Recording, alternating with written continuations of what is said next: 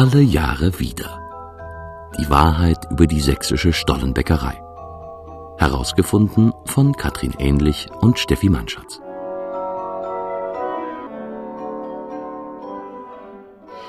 Weihnachten ohne Stolle, das wäre undenkbar gewesen. Das ist zu Hause ein Ritual gewesen. Da wurde das ganze Jahr äh, gespart und drauf gesorgt, dass alle Zutaten, die ja sehr schwer zu besorgen waren, dann da waren und dass man es gesagt hat, so und jetzt geht im November das Stollenbacken los. Denn zum ersten Advent wurde der erste Stollen aufgeschnitten.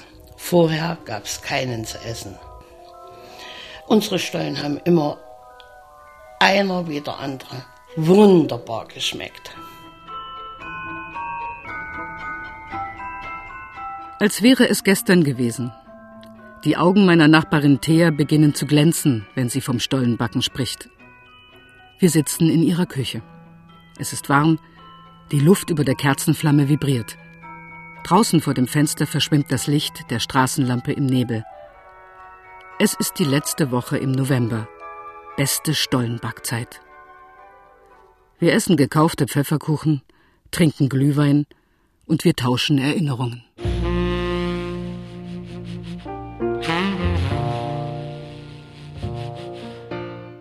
Unsere Vorbereitungen begannen eine Woche vor dem ersten Advent. Genau dann, wenn in den Blumenläden die übrig gebliebenen Gebinde vom Totensonntag zu Adventsgestecken umdekoriert wurden, die Kassiererin aus dem Lebensmittelkonsum einen Papp-Weihnachtsmann zwischen die Marmeladengläser im Schaufenster stellte und der Verkäufer in der Drogerie pünktlich jeden Nachmittag um drei eine echt erzgebirgische Räucherkerze abbrannte. Meist fiel in dieser Woche der erste Schnee, große, schwere Flocken, die unsere Stadt für einen Moment in leuchtendes Weiß tauchten, bis der Wind sie wieder von den Dächern wehte und nur noch kleine, schmutzige Pfützen auf den Gehwegen übrig blieben. Vorfreude ist die schönste Freude, sang unsere Musiklehrerin, und ich ging noch einmal in Gedanken alle Positionen auf meinem Wunschzettel durch.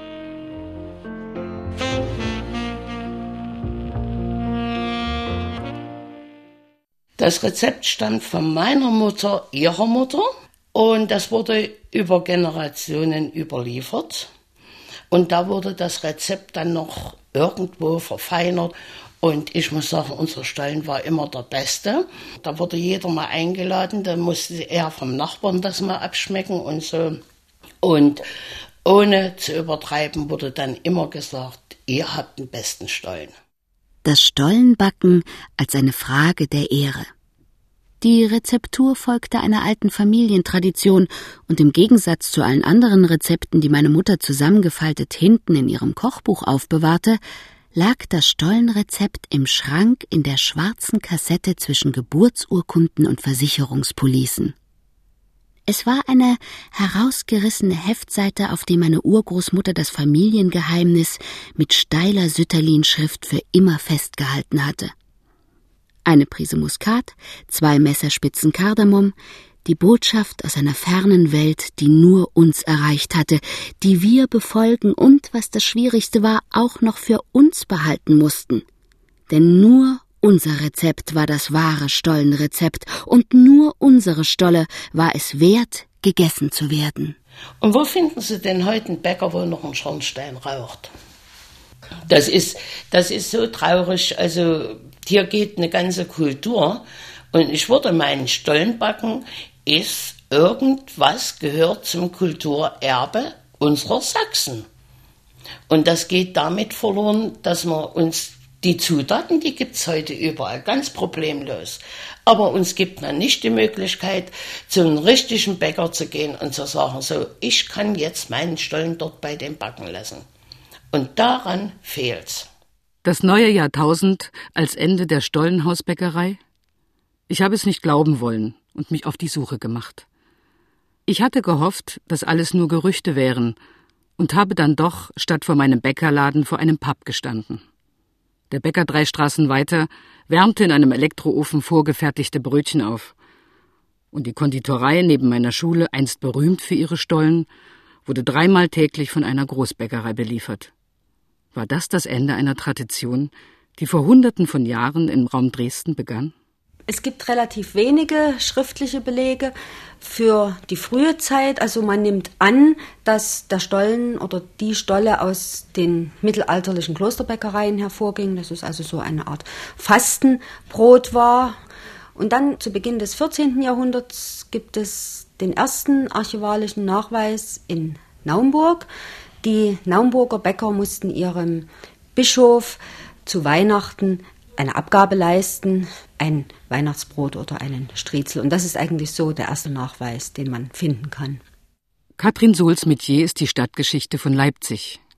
Die Bewahrung und Pflege sächsischer Traditionen und Alltagskultur. Und auch Katrin Sohl hat jenen verklärten Ausdruck im Gesicht, den alle bekommen, wenn sie sich an die Stollenbäckerei erinnern.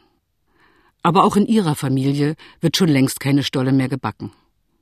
Allerdings kauft sie die obligatorische Weihnachtsstolle aus Tradition und Überzeugung beim selben Bäcker, bei dem ihre Mutter früher immer gebacken hat. Und beinahe hätte ich meine Suche nach einem Bäcker mit eigener Backstube aufgegeben und meiner Nachbarin Thea recht geben müssen. Aber dann habe ich doch noch Glück. Ich bin ja jetzt noch der einzige Bäcker hier im Golis Nord, der eben sowas abdeckt. Einige Bäcker sind umgezogen, die haben sich also erweitert, sind größer geworden. Ob sie das nun noch machen, weiß ich nicht, aber es kommen eben viele, die dort gebacken haben, kommen eben jetzt hierher. Ältere Leute, die backen noch, die noch ihre Rezepte von der Mama oder vom Vater haben. Aber junge Leute kommen überhaupt nicht. Das wird irgendwann wird das mal aussterben, auch das Hausbacken. Noch hält Thomas Schmidt die Tradition des Familienbetriebes aufrecht.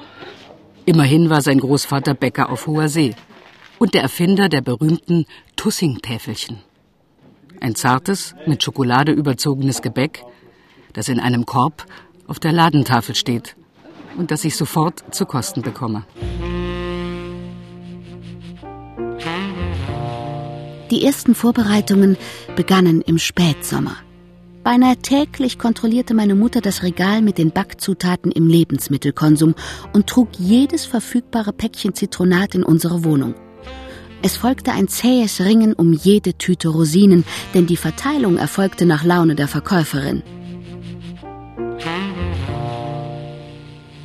Der Countdown setzte immer am Vorabend ein. Meine Mutter holte das Rezept aus der Kassette. Sie hielt es in der Hand, als wäre es ein Auszug aus der Heiligen Schrift und las es mit einer Stimme vor, mit der ich in der Schule Gedichte aufsagen musste.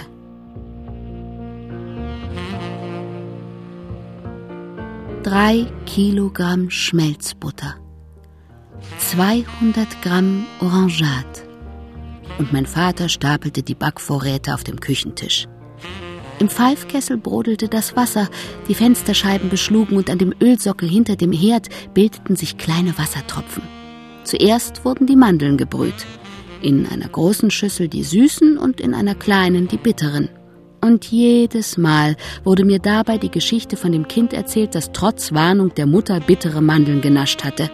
Aber warum hätte ich bittere Mandeln essen sollen, wenn genügend Süße vorhanden waren? Nicht immer gehörten die Mandeln und Rosinen zu den Zutaten der Stollenbäckerei.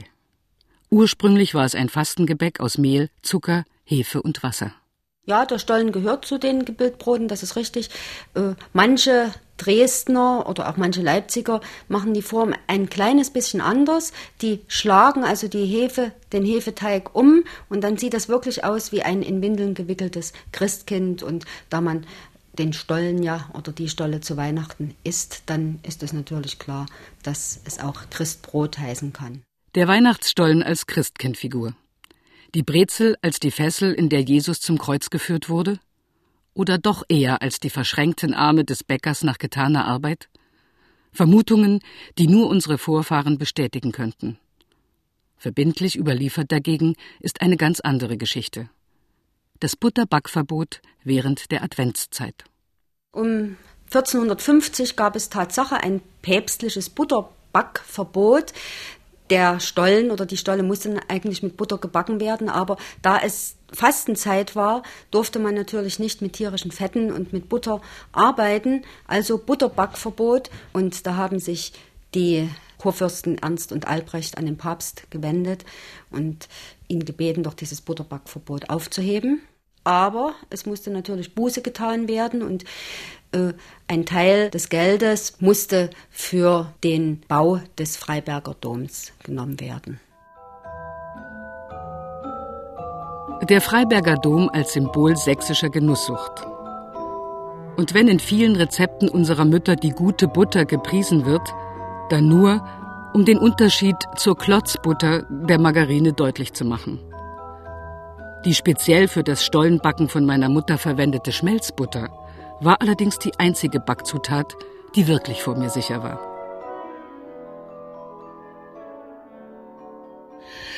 Schmelzbutter ist eine vergorene Butter.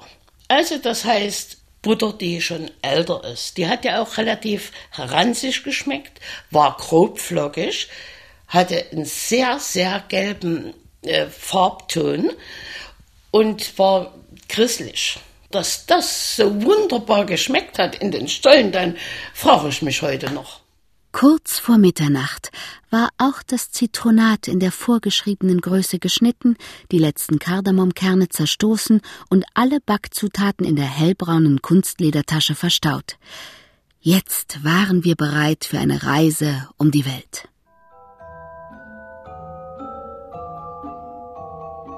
Auch in Theas Familie stieg in den späten Abendstunden die Nervosität. Aber stollenphilosophisch trennten meine Mutter und Theas Mutter Welten. Während wir mit dem Bereitstellen der Zutaten die erste Stollenbacketappe beendeten, meine Mutter war der Meinung, dass nur der Bäcker und nur der Bäcker in der Lage wäre, einen ordentlichen Teig zu kneten, begann in Theas Küche nun der eigentliche Kampf. Und dann ging äh, natürlich die größte Arbeit los. Ein Stollenteig, der muss gequält werden, der muss bearbeitet werden. Das kann eine Hausfrau alleine überhaupt nicht machen. Na?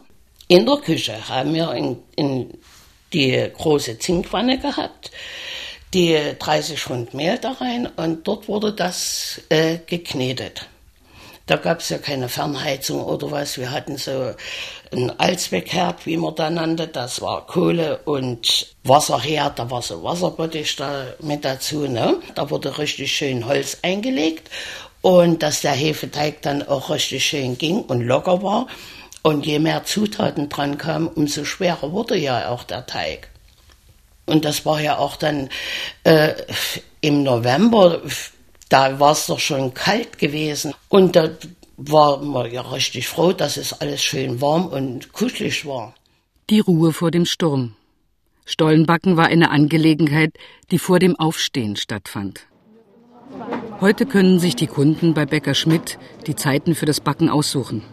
Sie können wählen, ob sie sich den Teig zubereiten lassen oder ihn selbst mitbringen wollen. Ja, ich zähle mal. Zweimal bitte nur. Vier Frauen und zwei Männer drängen in die Backstube. Sie müssen sich zuallererst die Brillen abwischen, denn warm ist es in der Backstube immer noch. Auch wenn die chromglänzenden Apparaturen eher Kühle verströmen und nur noch wenig an die Knetmaschinen von früher erinnern. Ich kannte den Weg zur Backstube die dunkle Toreinfahrt, in der sich die Aluminiumkisten für die Brötchen stapelten, den Hinterhof mit den hervorstehenden Katzenkopfsteinen. Das Licht aus der Backstube fiel durch die Scheibe in einem breiten Streifen auf den Hof. Ein warmes, gelbes Licht, das Geborgenheit versprach. Ich freute mich auf die Wärme, doch als wir eintraten, nahm mir die Hitze fast den Atem. Der Raum war erfüllt von einem Brummen, Sirren, Stampfen. Dazu kam das rhythmische Klatschen, mit dem der Bäcker den Teig auf ein Holzbrett fallen ließ. Wir zwängten uns zwischen den Maschinen hindurch.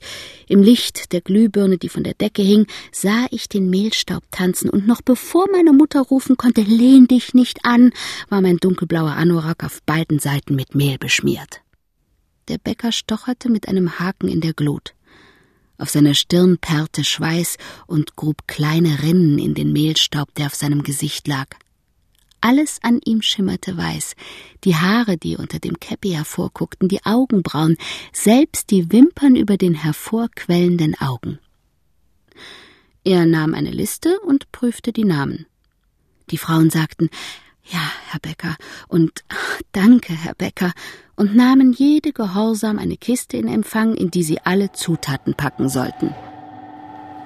Grundrezepte bei der Hausbäckerei gibt es eigentlich nicht. Da kriegen sie Rezepte, da wird es ihnen manchmal schwindlig. Wir haben sogar hier ein Rezept gehabt, das habe ich überhaupt noch nie gehört. Das hat uns aber die Dame auch mal gezeigt. Das ist eben alles kalt, alles kalt, sogar das Hefestück kalt. Das ist im kalten Wasser geht das auf und also der Teig wird im kalten Wasser gemacht. Das habe ich noch nie gesehen sowas und das ist so wunderschöner Stollen geworden. Es ist also wirklich ein Rezept von uralten Zeiten noch. Es folgten Minuten der Wahrheit. Jetzt würde sich zeigen, wer selbst in der Weihnachtszeit geizig war. Die Kanzok hatte nur ein Pfund Schmelzbutter auf fünf Pfund Mehl. Das würde stieben wie in der Sahara. Kein Wunder, dass der Mann Asthma hatte. Und die unbelehrbare Frau Zilonka hatte die Rosinen wieder in Rum eingeweicht, als ob nasse Rosinen Fettigkeit ersetzen könnten. Das blieb doch alles im Ofen. Bei Fritschens waren sich alle einig. Die ließen ihre Sitzbadewanne zugedeckt, damit niemand sehen konnte, dass der Teig nicht gegangen war. Und wie jedes Jahr begann Frau Kiebrands darüber zu lamentieren, dass der Bäcker ihr verweigerte, das eigene Mehl zu nehmen. Dreifach gesiebt, Herr Bäcker, dreifach.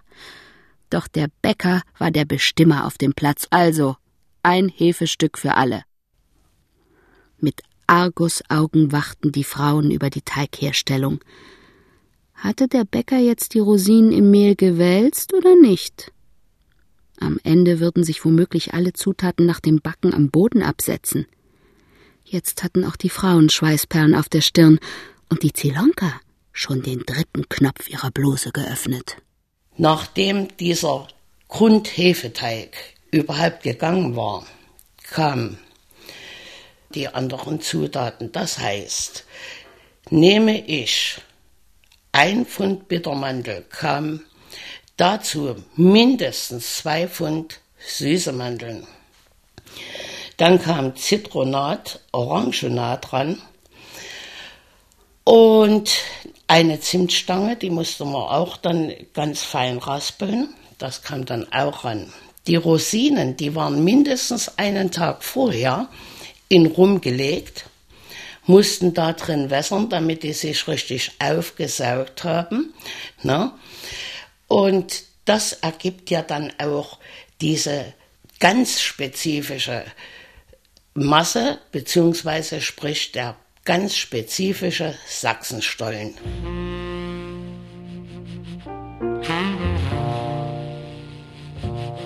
Nach einer Stunde war alles geschafft. Die fertig geformten Stollen lagen auf einem Brett. Jetzt kam ein wesentlicher Teil des Stollenbackens, die Kennzeichnung. Es war ein amtlicher Vorgang, so wie der Stempel in eine Geburtsurkunde. Die Frauen steckten ihre Stollenmarken in den weichen Teig. Aber auch hier gab es Unterschiede. Wir hatten Stollenmarken aus Metall mit den ausgestanzten Initialien meiner Urgroßmutter. Unsere Stollenmarken waren unverwechselbar. Meine Mutter ging auf Nummer sicher. Es hatte schon geringere Anlässe für den Ausbruch von Kriegen gegeben.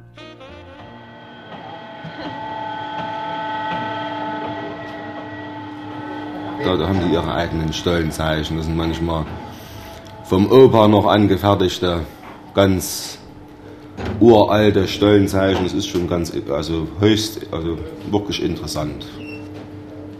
Ein Stück Blech mit verziert Name drauf, irgendwelche Ornamente drauf gemacht, drauf gestanzt, so wie man das früher, noch richtig so wie früher eben ein Stück Blech bearbeitet worden ist. Das sieht richtig schmuck bei manchen aus. Zum Beispiel die Frau, Frau Meier, die hat oben eine Rundung drin mit den Zacken und, und ein schönes M geschwungen noch, wie das früher eben üblich war, das M geschrieben. Die Frau Schulze hat wieder ein S. Ganz verschieden sind die. Und das müssen wir uns eben merken. Das wird dann auch aufgeschrieben auf dem Zettel, welches Stollenzeichen zu welcher Stolle dann gehört. Am liebsten hätte meine Mutter vor dem Backofen Wache gestanden. Aber der Bäcker scheuchte alle Frauen wie eine Schar Hühner vor die Tür, schließlich sei es eine Back- und keine Wärmestube. Aber wenigstens einen kleinen Teil unserer Stolle konnten wir schon mit nach Hause nehmen. Gut eingeschlagen in ein Tuch trug meine Mutter den Teigrest für den Kartoffelkuchen. Die Pellkartoffeln hatte meine Mutter bereits am Vortag gekocht. Wir saßen am Küchentisch, schälten die Kartoffeln und meine Mutter erzählte Schauergeschichten von verbrannten und zerbrochenen Stollen, von eingebackenen Mäusen und von Stollen, die so missraten waren, dass der Teig beim Essen noch an den Zähnen hängen blieb. Und ich kann mich noch gut erinnern, meine Mutter, die hatte immer ganz große Angst, äh, dass der Stollen schliff wird, dass er also nicht gelingt. Und wir haben sie eigentlich die ganze Adventszeit, denn angeschnitten wurde er wirklich erst am Heiligabend nachmittags, die ganze Adventszeit geärgert und gesagt, na, dieses Jahr ist der Stollen wieder oder die Stolle wieder schliff. Und das konnte sie eigentlich gar nicht so richtig gut ertragen. So viel Bosheit hätte man einer Mitarbeiterin des Stadtgeschichtlichen Museums gar nicht zugetraut. Doch nicht nur über die Qualität der Weihnachtsstolle lässt sich streiten, sondern zuallererst einmal über den Namen. Denn heißt es nun der Stollen oder die Stolle? Ja, eigentlich ist alles richtig. Entweder die Stolle, wie wir Leipziger ganz selbstbewusst sagen, oder die Dresdner sagen natürlich der Stollen oder der Striezel. Und das geht äh, ganz weit zurück eigentlich ins Mittelhochdeutsche. Und da gibt es einen Wortschaft Struzel oder Striezel. Und das bedeutet so viel wie ein längliches Hefegebäck. Und Stollen, das ist eine Stütze oder ein Pfosten, das weist auch so ein bisschen auf diesen wulstartigen äh, Gebäckkörper hin oder auch der Stollen im Bergwerk, ja, auch die Form des Stollens, ein gestützter Eingang, äh, das ist eigentlich so der Ursprung.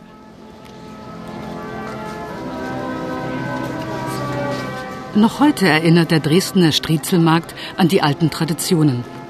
Auf dem ältesten deutschen Weihnachtsmarkt wurde bereits Mitte des 15. Jahrhunderts am Heiligen Abend Stollengebäck verkauft. Und der Anschnitt des Riesenstollens am zweiten Adventssonntag ist ein Tribut an ein ganz besonderes Ereignis. Personen von Rang und Stand, Mannsleute und Weibspersonen, welche da aus weit gereisten Gegenden herbeikalescheten, um Itzu Alhiro, im weit gerühmten barocken Dresdner Zwinger, die Enthüllung des größten Stollens der Welt zu erleben. Ja, das ist eigentlich wirklich eine Erinnerung an das Zeithainer Lustlager. Zeithain, also ein, ein kleiner Ort in der Nähe von Riesa. August der Starke hat da ein Lustlager abgehalten mit großen Paraden und Schaukämpfen. Und dort wurde natürlich auch kräftig getrunken und kräftig gegessen. Eine große Festtafel wurde aufgebaut und der Höhepunkt war ein Riesenstollen hergestellt von einem Dresdner Bäckermeister natürlich, Johann Andreas Zacharias. 60 Bäckergehilfen waren mit beteiligt. Unter dem Motto nicht nur schießen, auch genießen, zeigte August der Starke den preußischen Militärberatern, was sächsische Lebensart ist. Über 30.000 Soldaten saßen an kilometerlangen Tischreihen, verspeisten 162 Ochsen und tranken 54.000 Kannen Wein. Und dann kam das Dessert. Siebeneinhalb Meter lang, dreieinhalb Meter breit, eineinhalb Meter hoch und 1,8 Tonnen schwer und sechs Stunden lang in einem eigens dafür errichteten Ofen gebacken.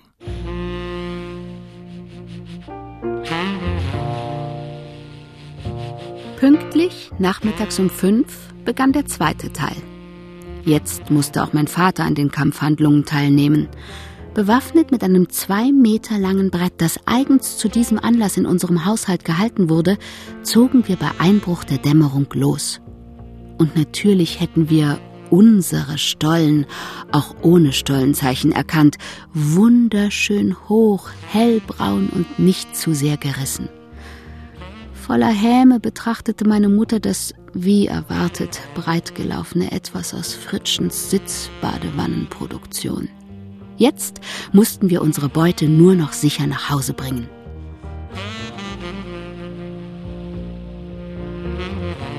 Den ganzen Heimweg lang war meine Mutter in Sorge, mein Vater könnte irgendwo anstoßen oder stolpern. Vorsicht, Bordsteinkante.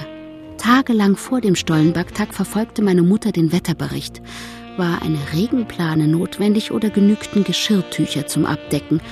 Und einmal, als es unerwartet gefroren hatte, war meine Mutter mit einem Eimer Streusand vor meinem Vater hergegangen.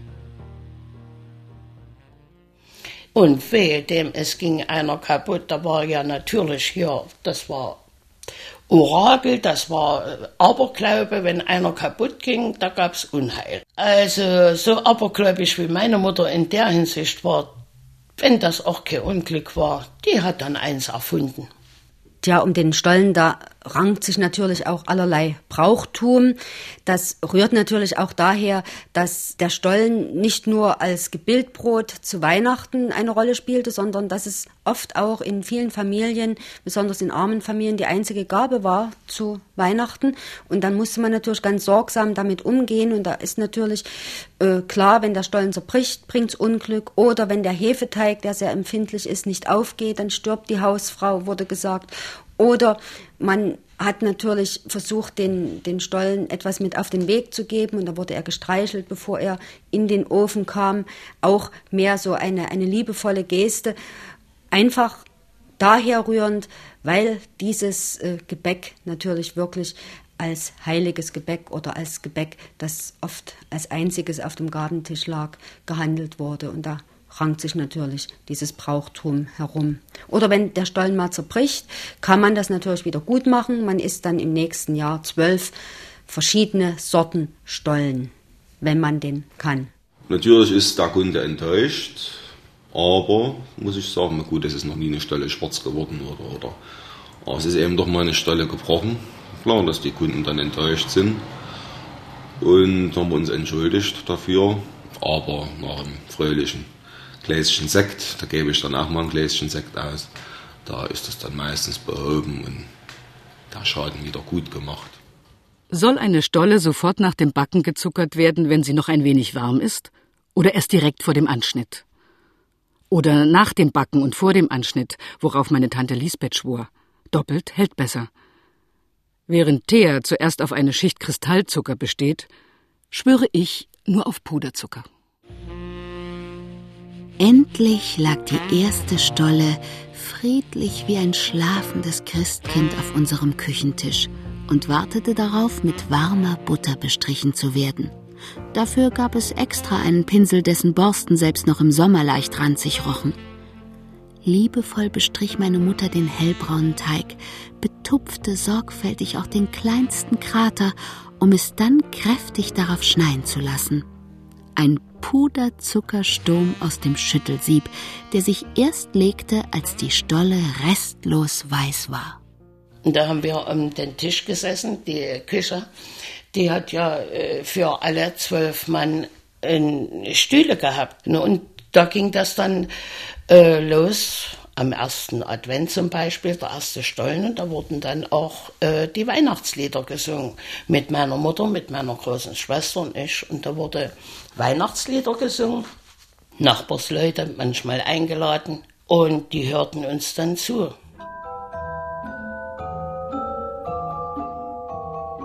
Wenigstens in einem Punkt sind Thea und ich uns einig. Stollenanschnitt nie vor dem ersten Advent. Eine Einschränkung, die es fürs Glühweintrinken glücklicherweise nicht gibt. Und auch wenn wir ein wenig den alten Zeiten nachtrauern, es besteht Hoffnung. Denn immerhin gibt es den Bäcker Thomas Schmidt und noch einige andere Bäcker, bei denen jeder, der will, seine Stollen backen lassen kann. Und auch der Handel wird kontrolliert. Die Bäckerinnung prüft streng, welches Backwerk wirklich den Namen Dresdner Christstollen tragen darf. Und in einem ist Thea ganz sicher. Hätte es den Stollen Oskar schon früher gegeben, dann wäre ihre Mutter die erste Preisträgerin gewesen.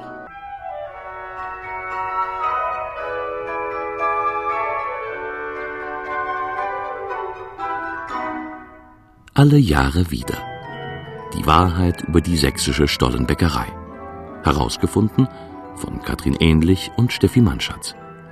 Redaktion Ulf Köhler. Es sprachen Frauke Puhlmann, Ute Lubosch und Axel Thielmann. Ton und Technik Holger Klimchen. Regieassistenz Matthias Seimer. Regie Hannelore Hippe. Produktion Mitteldeutscher Rundfunk 2001